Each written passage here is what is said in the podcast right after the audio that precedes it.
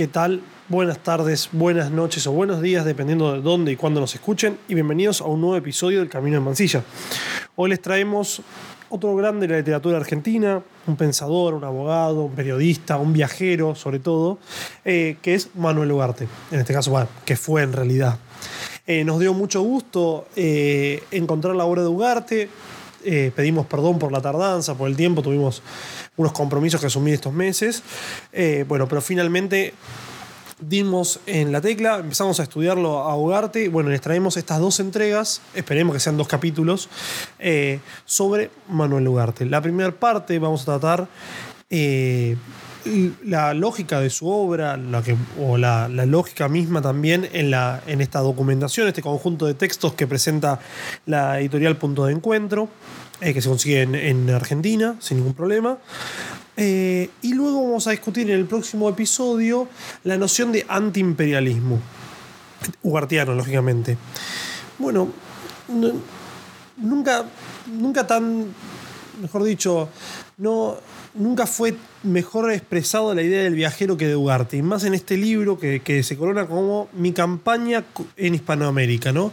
Esta idea de, eh, bueno, justamente como lo dice, la campaña, este acto también de alguna manera político, pero también profundamente simbólico, eh, que emprende Ugarte eh, alrededor, bueno, en la primera década, entre la primera y segunda década del siglo XX.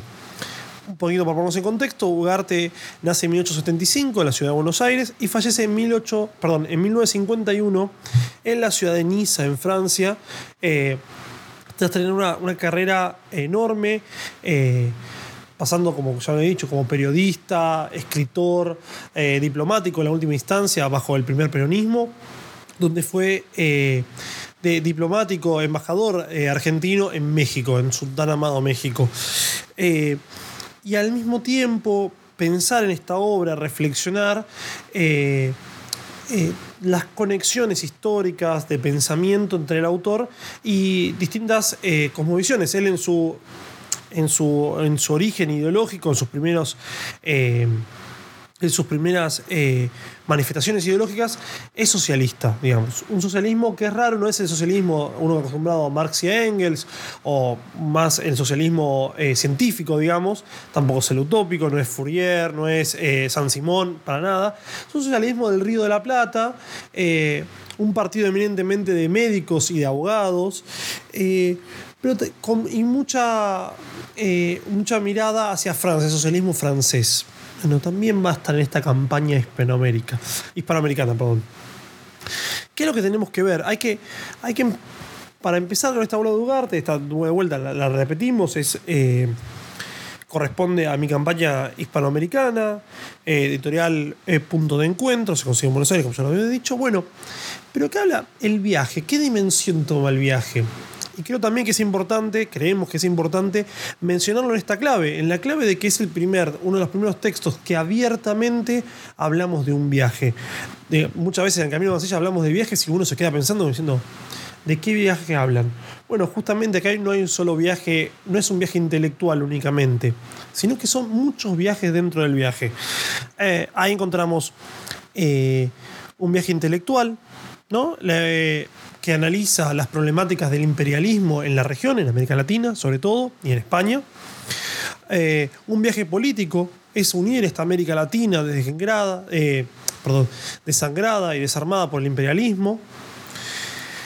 Personal, también hay una construcción del personaje, si bien al estilo Sarmientino, Sarmiento es como el gran constructor de personajes de alguna manera en nuestro, en nuestro canal, pero él él también va haciendo una construcción de un show, de un show gartiano, a lo largo y ancho de, ese camino por América.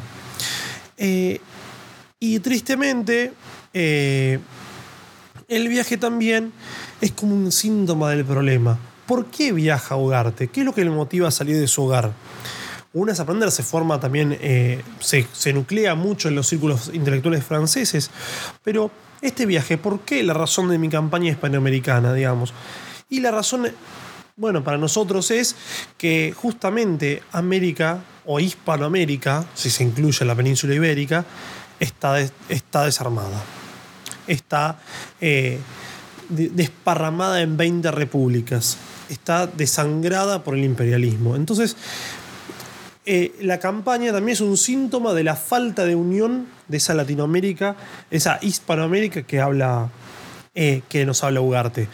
Eh, bueno, la solución cuál es? Unirla. Es como justamente doy cuenta del, problema, del síntoma, y lo que, lo que hago es, bueno, lo corrijo, lo busco corregir. Ahí también uno podría entender también esta idea del intelectual comprometido, al, al estilo de Emil Solá, también esta idea de, que, de poner el cuerpo en la solución de los problemas políticos. No solamente el cuerpo en la revolución, los enfrentamientos más eh, físicos, sino también con la palabra y también en la experiencia el cuerpo de Ugarte, Ugarte como persona, también transita por los pueblos de América.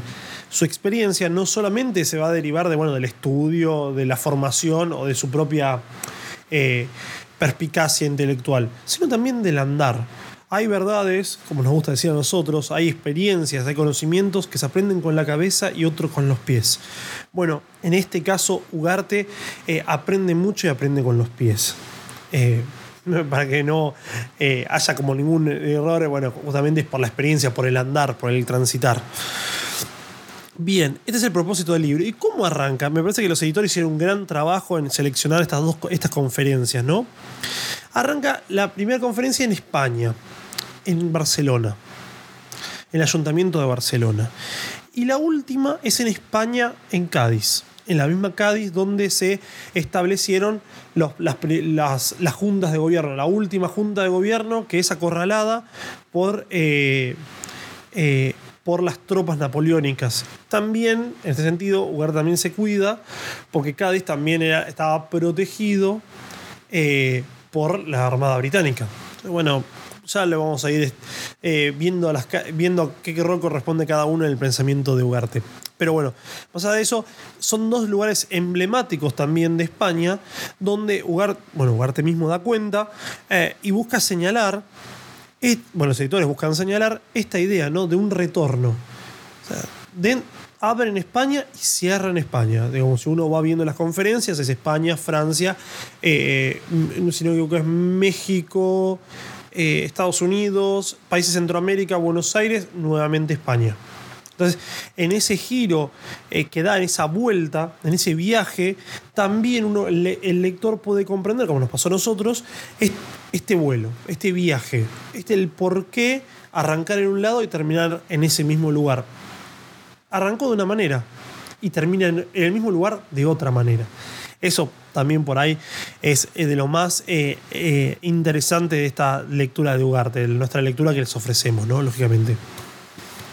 Bien, entonces, ya en los primeros, eh, en los primeros textos, los que podemos encontrar, ah, y una salvedad antes de comenzar propiamente con los textos, es esta idea, ¿no? De que eh, eh, más acá del fútbol, bueno, hay un, técnico de la selección nacional de Argentina, Bilardo, ¿no? que lo había sacado, sacado Argentina campeón en 1986. Más allá de la comparación con el fútbol, la única que, que vamos a utilizar es esta, que me parece muy interesante.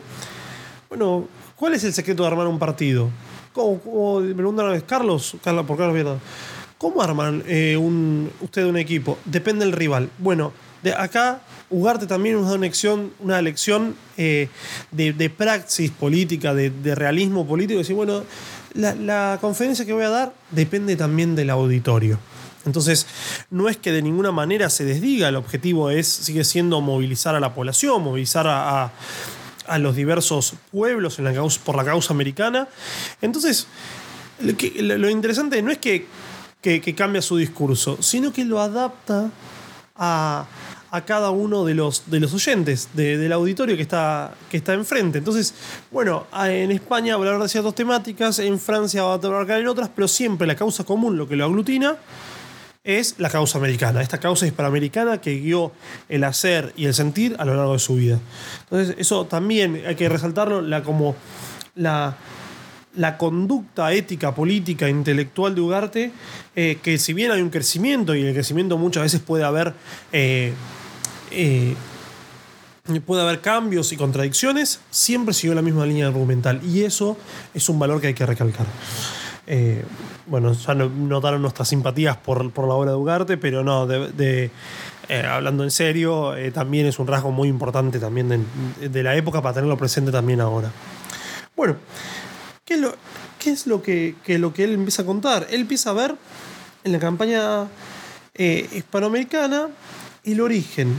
¿Por qué el origen de nuestra historia? Con nuestra historia vamos a, se podría hablar en términos ugartianos de la historia de Hispanoamérica, de lo que sería la península ibérica, más las poblaciones que están desde el sur eh, del Río Grande, la frontera con Estados Unidos, hacia el Cabo de Hornos todos, según Ugarte, esto es muy importante, comparten la misma lengua, salvo en este caso Brasil, que es, eh, se habla portugués, eh, comparten la misma lengua y la misma religión. Entonces, bueno, hay, un, hay, un, hay, una, una igualdad en estos pueblos que hablan se entienden de la misma manera. Después pasaron algunas cuestiones que vamos a ir retomando a lo largo de la, de, la, de la charla.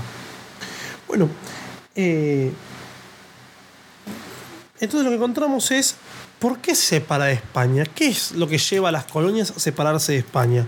Bueno, justamente eh, estos tratados, distintos autores del, tanto del pensamiento nacional, eh, argentinos, como de otros, de, otros, de otros pensamientos un poco más eh, cercanos al liberalismo, dice, bueno, acá no hay una pelea con España directamente, con lo que España simbolizaba no es esta España del oscurantismo, de la religión arcaica que por ahí pretende Sarmiento, de esta Córdoba de la ciudad dicotómica, sino es un, que lo que lo que aconteció, lo que terminó separando a, los territorios de ultramar españoles de la propia metrópolis, es eh, la diferencia entre libertad y absolutismo. Entonces hay un quiebre, un enfrentamiento irreconciliable para Ugarte también. Si uno quiere encontrar bien la cita, podemos ir eh, a la página 31 que nos cuenta. Dice, eh, a la Revolución Americana corresponde la Revolución Española y con las naturalezas, eh, naturales modificaciones que implican un movimiento tan vasto, la larga y sangrienta guerra que marca una de las páginas más tristes de nuestra historia. La guerra odiosa siempre y más odiosa aún en aquel caso, solo puso frente a frente las dos fuerzas seculares que aún combaten en, lucha, el Minotauro de, de absolutismo y el Hércules de la libertad. Bueno, esta tensión es después retomada por distintos autores a lo largo eh, de la historia. Es muy común también en el pensamiento nacional, el libro del pensamiento nacional, ver que, la, que el enfrentamiento no arranca, no se da desde las colonias a la metrópolis, es una pelea desde la metrópoli. Justamente yo hablando de, yo, nosotros hablando de metrópolis, también damos cuenta de eso. Porque hasta, hasta el dominio de los Borbones, con la dominación asbúrgica de los Habsburgo en, eh, en España, eran todos reinos, reinos en pie de igualdad.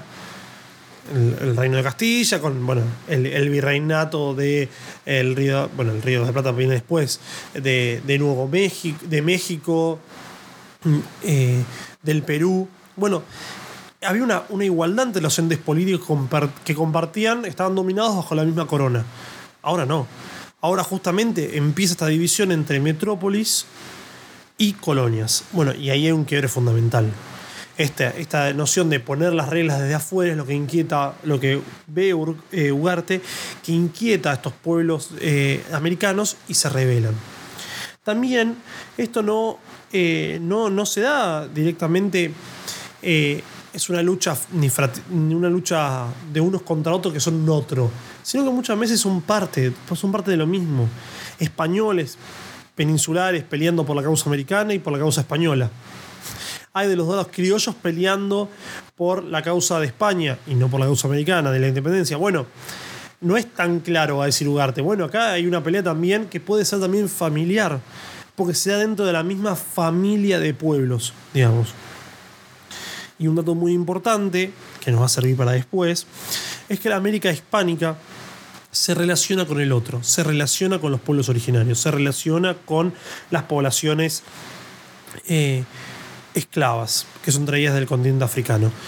Está esta idea, o sea, está esta, eh, este contacto social que genera, bueno, justamente cuando muchos estudian en Argentina, el colegio, la escuela secundaria, el sistema de castas, el sistema de castas, perdón, de, sí, de de, clasificación social según el, el- ascendente de los padres. Entonces, bueno, es muy interesante porque en realidad eh, es tan interesante, digamos, es interesante el estudio, me parece, nos parece eh, poco conveniente o poco claro o, eh, o poco digno, poco humano esto de andar clasificando personas, pero y al mismo tiempo nos causa nos, ca- nos causa alguna sonrisa, no chabacana, no faltando respeto, sino buscando justamente esto, que no se puede determinar lo humano, que lo humano siempre se va a escapar un poquito más. Eh, si uno se acuerda, en, bueno, en el secundario, esta idea, estas nociones de... eh, de mestizo, sambo, bueno, son todas eh, orígenes en la colonia. Pero bueno, da cuenta también de eh, las relaciones entre diferentes pueblos bajo el virreinato. Esto no quiere decir que sean igualitarios, ni mucho menos, y que no existan de relaciones de poder. Al margen. Pero, por ejemplo, lo que va a anotar Ugarte es que estas relaciones, si bien pasan en América española, no pasan en América anglosajona. No hay una relación entre eh, los pueblos originarios y los colonos blancos eh, británicos, salvo de guerra y de conflicto, o mismo con la población eh, traída desde África, tampoco. Eh, esta, la aprobación, lo que, que va a conformar la aprobación afroamericana, tampoco tiene una relación ni de igualdad, ni de fraternidad, ni mucho menos tampoco de algún vínculo eh, afectivo. Eh, o de, de mezcla racial, de, formación de, de- familias de, de distintos grupos. Tampoco. Así que, bueno, eso nos va a ir dando un puntapié también de que la conversación española es un poco distinta. Es distinta. Entonces, vamos a encontrar también eh, que la respuesta a García Ugarte ya rápidamente en el primer capítulo es que no puede volver con España. Ya los países de la región no deben volver con España porque eso simbolizaría, eh, digamos, sería como otro error histórico. Por querer apresurar las cosas, por querer volver al estado anterior, lo terminamos de... eh, eh, de destruir, ¿no? De destruir ese, ese recuerdo. Eh. O sea, un segundo, estamos buscando la página. Está. Por eso quiero terminar evocando esta gran sombra, para que, domando otra vez las olas tumultuosas que merecieron los sublimes carabelas, zarpe esta noche del puerto de Palos el recuerdo del gran almirante, por Cristóbal Colón, ¿no? Y para que, después de reconciliar a los pueblos de Sudamérica, después de restablecer allí la noble comunión de los orígenes, se vuelva resueltamente hacia España, con la autoridad de la figura de los hombres más grandes de la historia, teniendo un puente de concordia con los brazos extendidos, como si, tocara ambos continentes con los dedos, empuje la marcha armónica de las dos grandes fracciones de la raza, hacia esa fecunda labor que nos espera. Si sabemos ser modernos, el porvenir nos pertenece. Bueno, yo le decía, esto no es volver rápidamente, no es que todos los países vuelven unilateralmente a España. Ah, no, Argentina, firmemos una, una unión con España. No, sino que primero hay que solucionar este problema que deja la independencia, la separación política de los estados americanos, el desmembramiento de América, la balcanización de América. Bueno, solucionémoslo. Y una vez nosotros unidos, volver, volver como uno. Pero lo que es interesante es que también hay una presencia, dos presencias. Una la presencia dialéctica hegeliana, ¿no? Tesis, antítesis y una síntesis superadora un virreinato, eh, en de- un- una corona, digamos, eh, con un sistema político en decadencia, independencia de Estados americanos, antítesis. Síntesis nueva, una nueva comunidad de naciones una vez resuelto estos problemas que atañen en el origen. Y otra también, eh, esta en nuestra lectura que hacemos recién, recién, ahí nos comunican, es la de justamente la de evocar esta gran sombra. Esto de traer la sombra justamente a, cantar de alguna manera, también lo evoca eh, Sarmiento de Facundo. Canta o la, gran la sombra de, de Facundo. Bueno, vuelve. eh, en esto no, creo que todos nos repetimos de alguna manera, tomamos prestado un poquito de los demás para también traernos a nuestra, a incorporarnos a nuestro discurso, engrandecerlo en gran parte. Y después encontramos ya en la página 45, ya la busqué, ya la encontramos, perfecto. Bien, acá es lo que comentábamos con anterioridad, ¿no? Esta, esta idea de no poder determinar correctamente si, si parte de los españoles luchaban por la causa de la independencia, parte de los criollos por la causa de, de- de- España, digamos, para decirlo en términos ugatianos, del absolutismo. Dice, ¿no? Eh, esto, esto, esto no puede ser de ninguna manera y lamento tener que pronunciarme contra ciertas interpretaciones patrioteras. Esto no podía ser un movimiento contra España. Sus jefes eran casi de pura descendencia castellana. Los indios y los mestizos solo intervinieron como ayuda. La ausencia de migraciones extranjeras había mantenido intacta la composición de los orígenes. Es imposible que los españoles de las colonias, cuya afiliación era tan cercana, cuyo parecido era tan claro con los españoles de la metrópoli, hayan tenido un solo momento la idea de atacar a la madre patria, en lo que ella tiene de durable, de profundo, de intangible. La realidad, empujando hasta el fondo de las causas, no se puede decir que América se emancipó de España, se emancipó. Y comprobamos un fenómeno análogo en los Estados Unidos, de la inmovilidad, de la terquedad, del conservatismo y la decida de un partido en el poder en la metrópoli.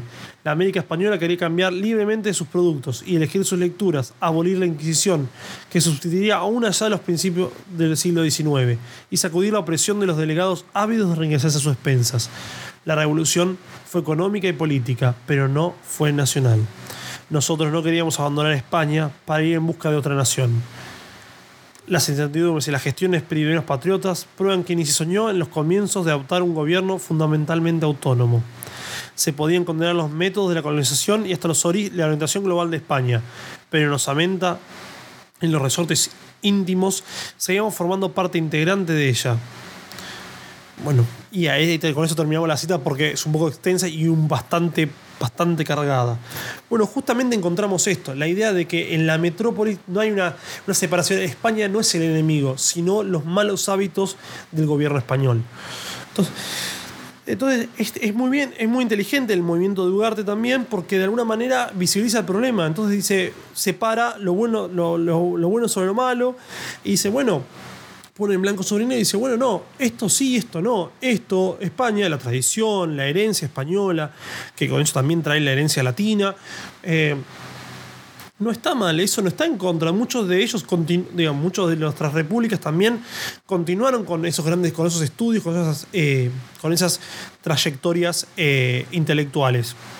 Lo que sí estaba profundamente en contra eran los que mencionaban, la Inquisición, el no poder comerciar libremente, eh, la, le- la lectura y estos funcionarios déspotas del poder, del poder de la corona que buscaban no el bien en América, no tratar de llevar, eh, no de, pensar en las poblaciones eh, en vez de en, tra- en trabajar en pos de las poblaciones en vez de tomarles eh, de tomar sus recursos, ¿no? Bueno, ahí está el clivaje, ahí está el problema por Agarte. Es- también hace otro tipo de hilado, hay un hilado fino en términos, en términos históricos, políticos. Bueno, es ahí donde, por donde va. Y ahí nos gustaría también que, que reflexionen sobre la obra de Ugarte. Bueno, y encontramos el segundo capítulo que va en Francia. Son pocos los capítulos que vamos a in- individualizar para poder, bueno, abarcarlos con mayor precisión. Bueno, ¿qué pasa con Francia? Porque Francia es al mismo tiempo, es la paradoja de Ugarte, es el lugar donde él aprende su socialismo, su ideología política eh, primigenia, pero también tiene una- un condimento medio complejo para España. Esto es preciso recordar también la guerra de independencia española que arranca en 1808 con, ¿qué? con la invasión napoleónica de España y con la implementación de, eh, de, los, eh, de los principios de la Revolución Francesa en suelo español. Entonces, bueno, esta tensión que van generando unos con otros, que genera Napoleón, tampoco es tan fa- este, este- esta, esta idea, este baraje intelectual, no es, tan, eh, no es tan fácil de hacer, no es sencillo hacer lo que está haciendo Ugarte. Ugarte se propuso explicar y bueno, decir, nosotros pertenecemos de la raza hispánica, perfecto, ta- estamos, estamos de acuerdo, digamos.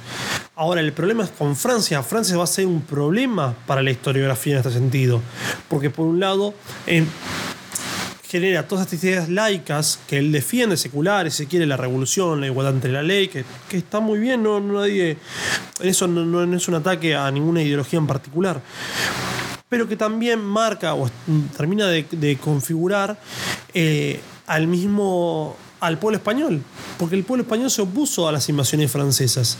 De hecho, otros textos también muy importantes, Carl Schmitt en, Teoría del Partisano, él escribe que los primeros, en, los primeros partisanos son los guerrilleros españoles, que luchan como ejército no regular contra las fuerzas napoleónicas. Bueno, eh, bueno pasaje de suma interés, interés. Entonces, bueno, eh, está, balanceando, está manejando un juego bastante eh, interesante acá, Ugarte. Y nos va a decir, ya si vamos a la página 46, yo estoy un poco atrasado con las páginas, encontramos. Bien, ¿Qué es lo que viene a hacer Francia? ¿no? Dice, viene a injertarse en el tronco español para matizar el carácter y modificar el estado de su espíritu.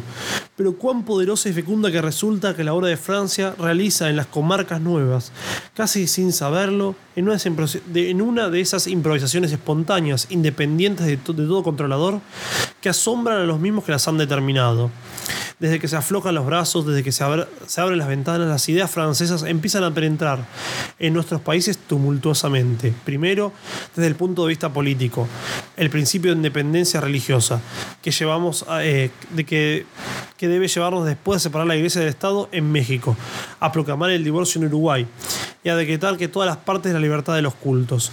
Después, son las tendencias democráticas que nos inducen a suprimir los títulos de nobleza, a abandonar las formas solemnes que aún perduran en España y a nivelar los detalles de la vida y es por fin la forma republicana de gobierno, un poco prematura acaso en alguna de nuestras democracias inexperimentadas, pero susceptible eh, de dar más tarde, como ya empieza a dar, los resultados más felices.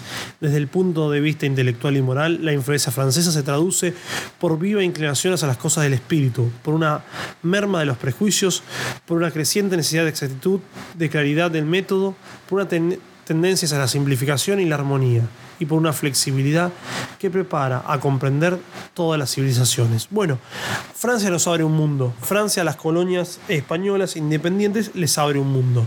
las transforma radicalmente. Eh,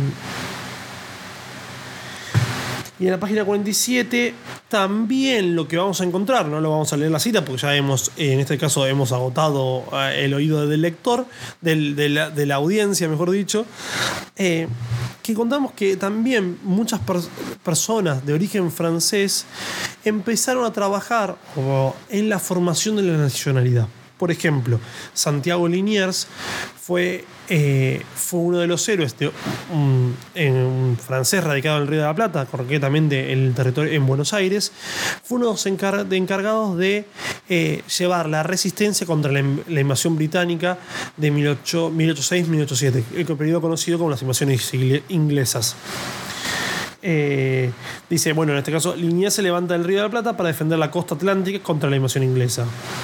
Bueno, justamente Francia está no solo con las ideas, sino también con el cuerpo, dando eh, vida a esta nueva América, a esta Hispanoamérica, sobre todo la parte América, americana de, Hispanoamérica. Y luego tenemos en la página 54 eh, dice, bueno, acá nos termina diciendo eh, nos queda eh, con mucha, siempre con mucha elocuencia, efusividad, Ugarte. Eh, dice, donde este, de ese viaje estrecharé contra mi corazón cuatro banderas, la de España, nuestra madre, la de Francia, que nos ha dado su cultura y nos levanta con el soplo de su ideal, la de la tierra argentina, laboriosa y próspera, y una bandera que todavía no tiene colores, que no existe más que la imaginación de los poetas, pero que está quizá en pero que será quizá el imposible realizado de mañana, la bandera loca de la, bandera loca de la Latinoamericana. Bueno, y acá también Ugarte nos deja otro detalle del viaje, otra forma del viaje que, tiene, que adquiere importancia. ¿Cuál es? El viaje utópico, la formación de una, la creación de una, una nueva forma política. Eso eso también creo que creemos que es importante a la hora de analizar su obra. Entonces dice, bueno, esto de, la, bueno, las banderas, y esto también de esa sensibilidad. bueno, la cuarta bandera es la que no es todavía, pero lo que, la que va a ser, es una promesa que va, que va, eh, que va también atada a la idea de liberación. O sea, vamos a encontrar nuestro destino, vamos a poder ser plenamente países soberanos, vamos a retornar a nuestra senda histórica y aprovechar el porvenir una vez que existe esta bandera. Esto también, eh, sin comparar con ninguna religión, menos con la tradición judío-cristiana, también basta y riquísima. Pero también aparece estos rastros eh, en, ese tipo, en la religión judío-cristiana. De hecho, esta idea de que, que aparece como promesa, que, la, que, Dios aparece como promesa, está en, en, cuando está el pueblo de Israel preso en Egipto. Aparece como una promesa de liberación el Dios ante el pueblo de Moisés. Bueno, justamente acá, eh, Ugarte de alguna manera lo que está diciendo es, bueno, esta todavía es la bandera que nos falta, esta es la que tenemos que ir a buscar. Entonces esta idea, él como de alguna manera eh, ideólogo, intelectual de que de la patria latinoamericana. Entonces también es, como es, eh, es un intelectual sin, una patria que todavía se, haya, se ha creado. Y fundamentalmente esto, la sensibilidad de los poetas. Hay alguien de los que sabe, los que están conectados con el sentir más profundo, dan cuenta de que existe o que debe existir esta nueva nación latinoamericana.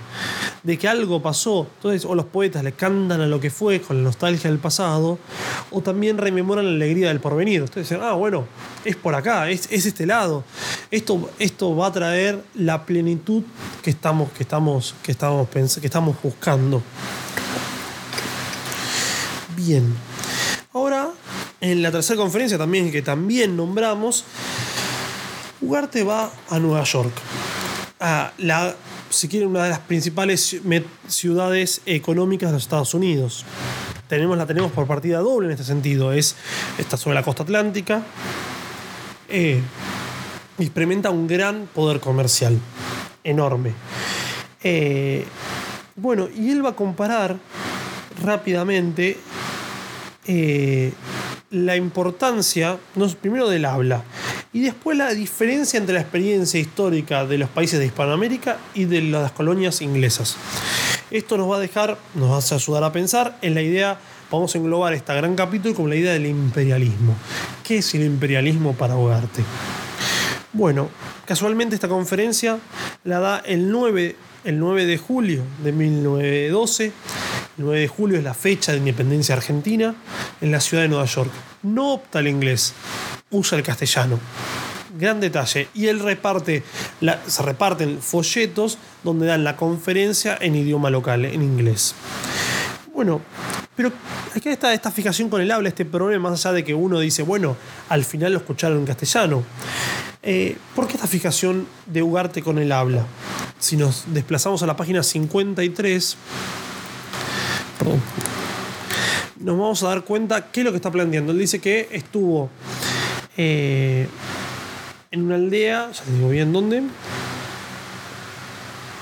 en México.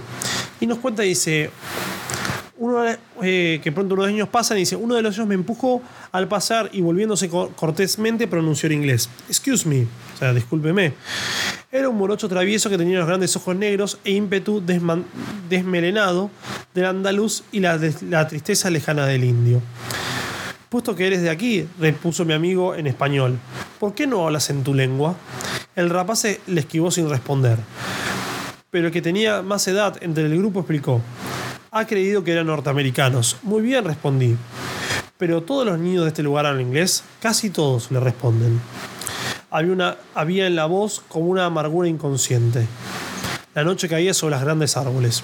El viento nos traía el vaho eh, salado del Golfo de México y continuamos andando hasta la ciudad, que erguía las tinieblas torres de la iglesia española, pensando que efectivamente otra raza empezaba a apoderarse del porvenir, puesto que hablaba en la boca de nuestros niños. Bueno, el habla termina siendo de alguna manera una forma también de eh, penetración imperialista.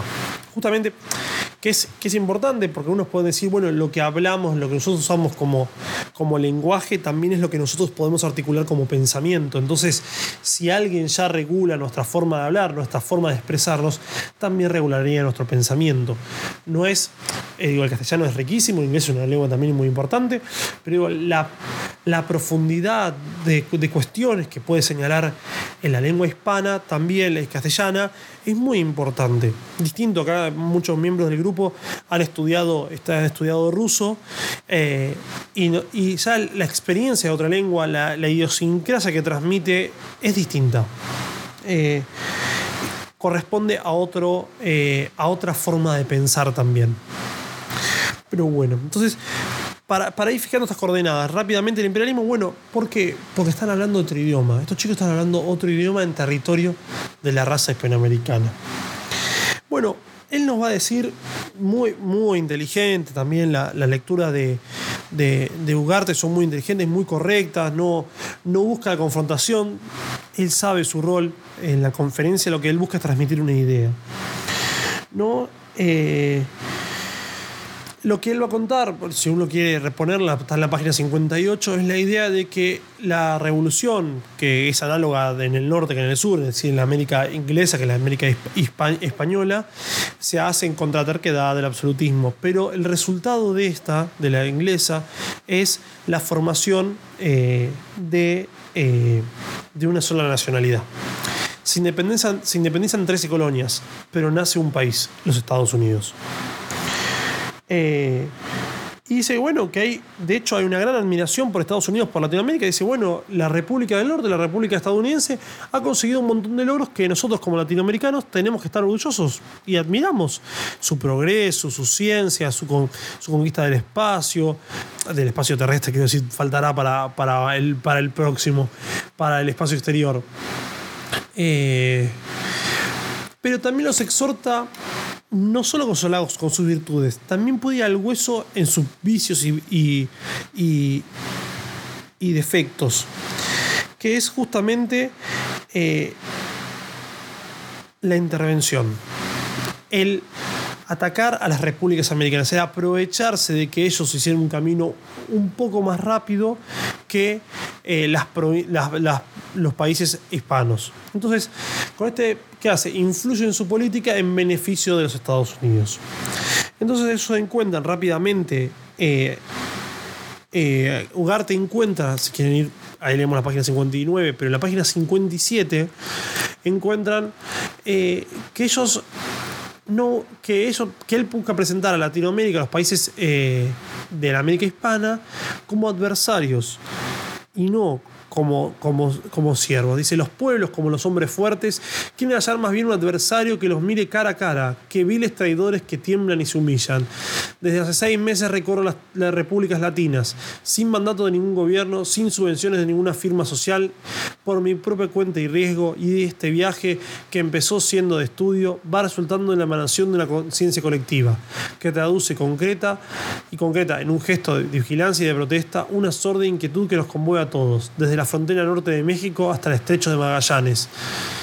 Eh, bueno, eh, es esta, postura es tajante frente a los Estados Unidos. De vuelta, no es un antiimperialista, no está pasado por un tamiz marxista donde se exalta el enfrentamiento, las características burguesas de la dominación estadounidense, sino que va directamente a señalar dentro de lo que podemos después llamar el derecho internacional va a atacar también esa tradición de libertad que, que osó, bueno, que defendió y consolidó Estados Unidos, que no la está teniendo y no está respetando a los pueblos de la América Latina. Entonces, eso dice, bueno, él dice, después de eso, eh, inmediatamente después, en la página 59, dice, bueno, ¿por qué no vamos? Eh, ¿Qué le preguntarían? ¿Qué dirían sus próceres de esto? Dice, y la injusticia se acentuó de tal suerte que en los últimos tiempos, que, que rotos ya los vínculos de antes, no volvemos hoy a Estados Unidos para gritarles. No, perdón, nos volvemos hoy a Estados Unidos para gritarles. Las mismas injusticias que la metrópoli comenzó con vosotros, las están cometiendo ahora con nosotros, que no tenemos más defecto que aquel de ustedes dirán que ustedes tenían ayer, el ser débiles. No quiero preguntar lo que dirían Washington, Jefferson o Lincoln si se levantaran hoy de sus tumbas ante las dos hazañas más recientes del imperialismo. El empréstito de Nicaragua es quizá la más monstruosa de las negociaciones que se ha intentado jamás en el mundo.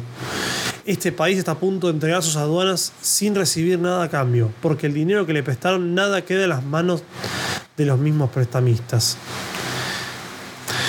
Eh, bueno, la crítica es de, de, de Ugarte feroz, pero no, no anula, en este caso no hay una anulación en términos de respeto, no busca faltarse respeto, busca contarle su verdad, busca denunciar los males del imperialismo. Entonces ya podemos señalar otra característica del imperialismo, que es la, el poder económico, otras dos, mejor dicho. Una sería el poder económico, el poder cultural, a través, a través del habla, y el tercero, el poder militar.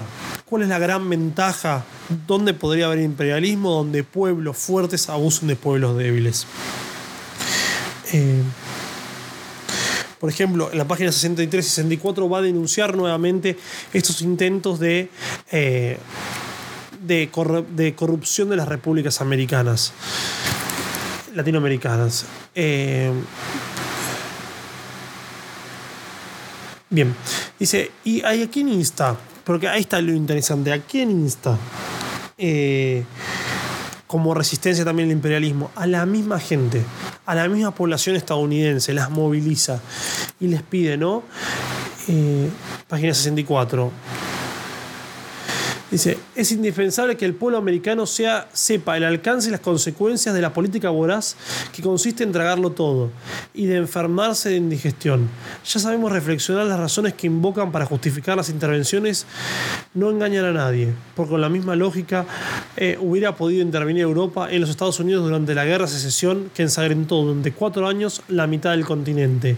Con la misma lógica podríamos intervenir hoy todos los Estados Unidos por la corrupción de la vida pública cuando las grandes compañías financieras alteran el sufragio, por falta, las, por falta de seguridad de los individual cuando los malhechores detienen un tren y, lo despojan de su, y despojan a sus viajeros, y por atentado contra la civilización y la cultura, cuando las hordas de blancos asaltan las prisiones para quemar en la plaza pública a los negros que no han compadecido hasta, ante la justicia lo que se proyectó hace poco contra México y contra Cuba hubiera hecho correr, en caso de realizarse, un estremecimiento de inquietud por toda América nuestra. Si los soldados de Norteamérica hubiesen invadido, aunque fuera temporalmente, cualquiera de estos países, de dos países hermanos, se hubiera levantado en todas partes una unánime respuesta popular.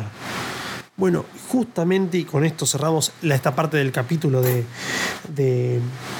del imperialismo, es esta noción de que hay una respuesta popular, tanto dentro del imperio, de estos ciudadanos que parecen de alguna manera tomar otro camino a las políticas imperiales, eh,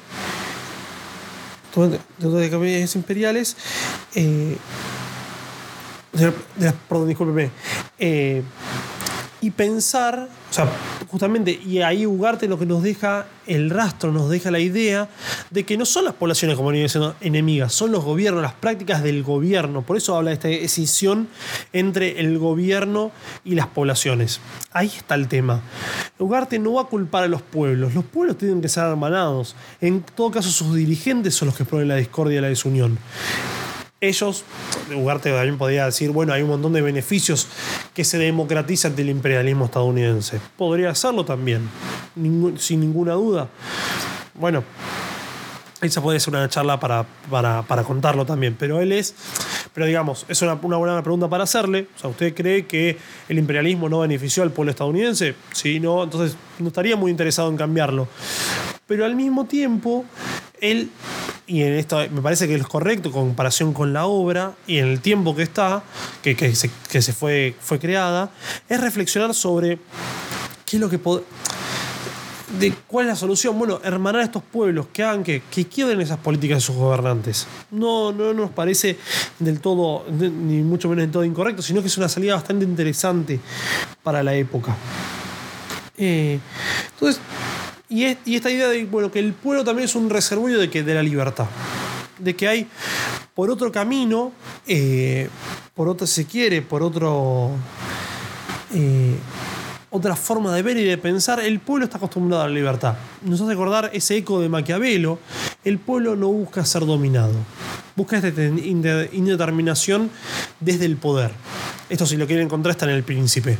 Dice, bueno, hay dos clases, los que gobiernan, que buscan oprimir, y el pueblo que busca ser oprimido. Sencillo, uno los pueden tomar como determinación de no poder conseguir una forma política, y otros, en este caso nosotros también, encontramos en Maquiavelo esta idea de que el pueblo busca en él la libertad y no busca subyugar a otros pueblos. Bueno, este caso también eh, Ugarte lo plantea así.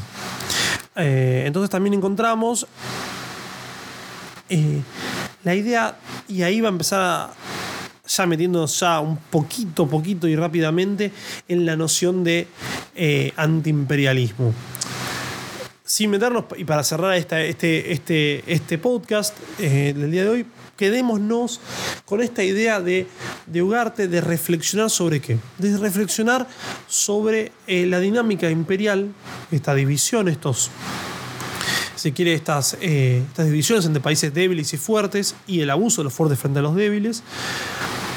También la genialidad del pueblo. El pueblo no busca someter o subyugar, sino que busca vivir en libertad y que las mismas presiones y pasiones que los llevaron a independizarse no las quieren causar esas tribulaciones a otros pueblos. Entonces, bueno, para ir reflexionando esas cuestiones y también sobre todo también esta unión de las razas que se va a ir profundizando.